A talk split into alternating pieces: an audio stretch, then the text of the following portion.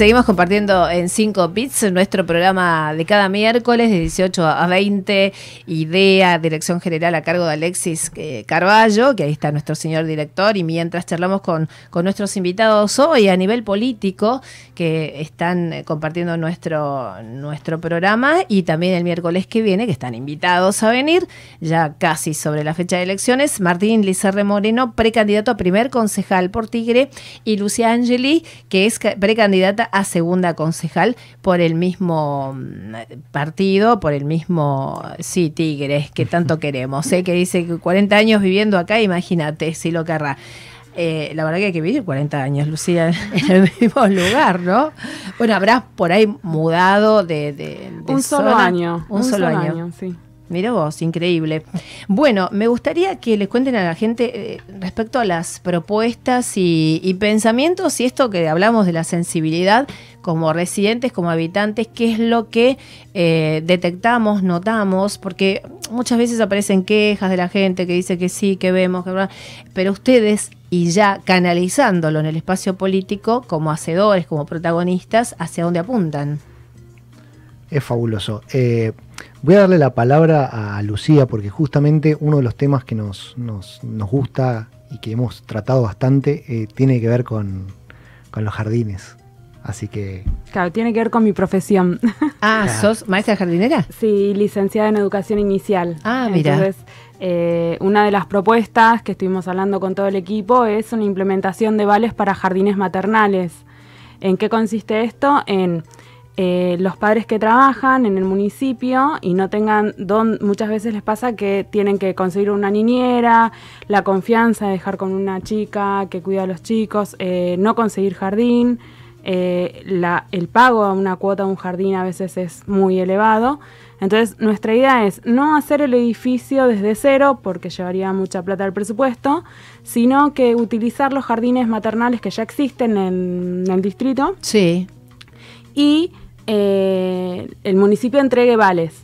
Entonces el papá elige el jardín que más le guste, que más le conviene por cercanía y eh, en base a eso, bueno, el municipio es el que paga la cuota. Como especie de becas. Exactamente. A ver, en realidad es el puntapié para algo mucho más ambicioso, que es dejar de tener una educación pública que la pague el lugar y que empiece a hacer a través de vales. Esos vales lo que van a generar es, o sea, el Estado lo va a seguir pagando, pero lo que va a generar es que eh, el colegio tenga que profesionalizarse, dar un buen servicio, que los docentes eh, tengan que aprender cada vez más y esto va a hacer que el padre tenga el poder hoy con vale pueda elegir a dónde mandar a su hijo.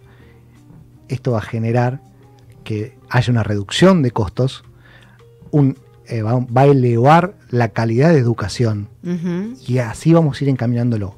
El primer paso es, como dijo bien Lucía, es hoy. Hay mucha gente, muchos padres que se les complica mucho la parte maternal, de los jardines maternales, entonces en vez de que el Estado financie a la escuela, que financie a través del padre a la escuela, entonces eso va a generar una competencia leal.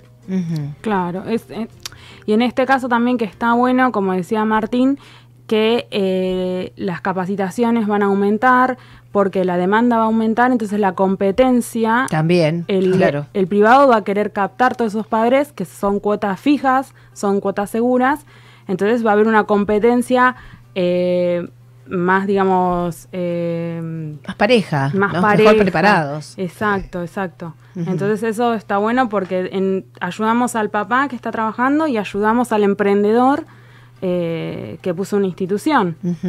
Bien, una vez que organizamos eso, nos vamos a...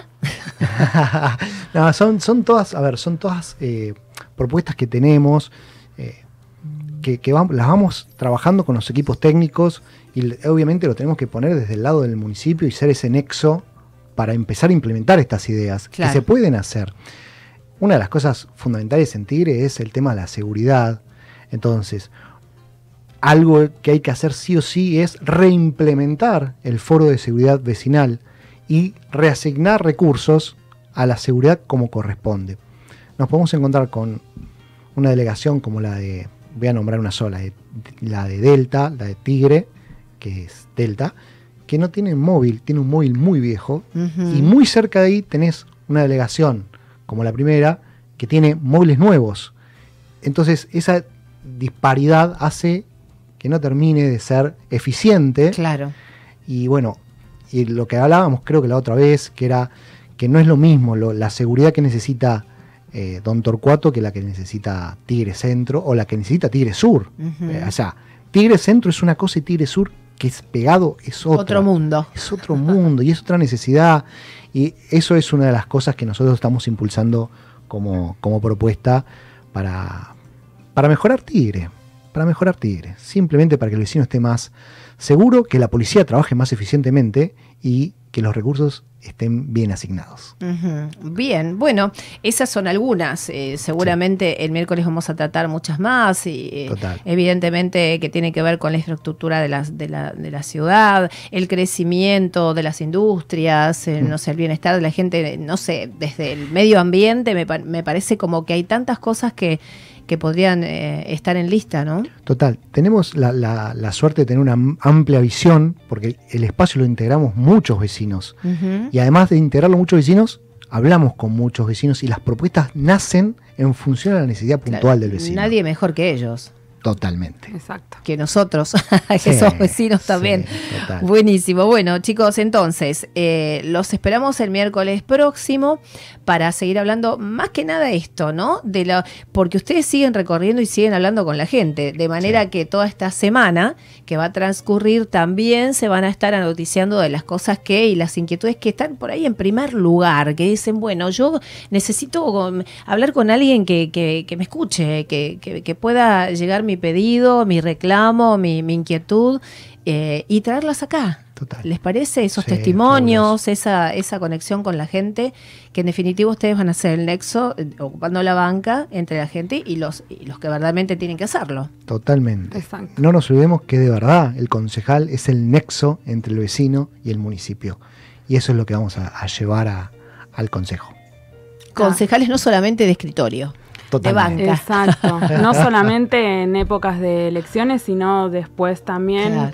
eh, seguir recorriendo porque las necesidades son muchas realmente.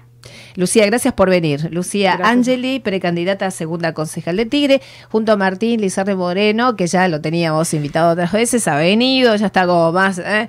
ahí en el micrófono a full, precandidato a primer concejal de Tigre por el espacio Avanza Libertad, lista 5E. Perfect. perfecto.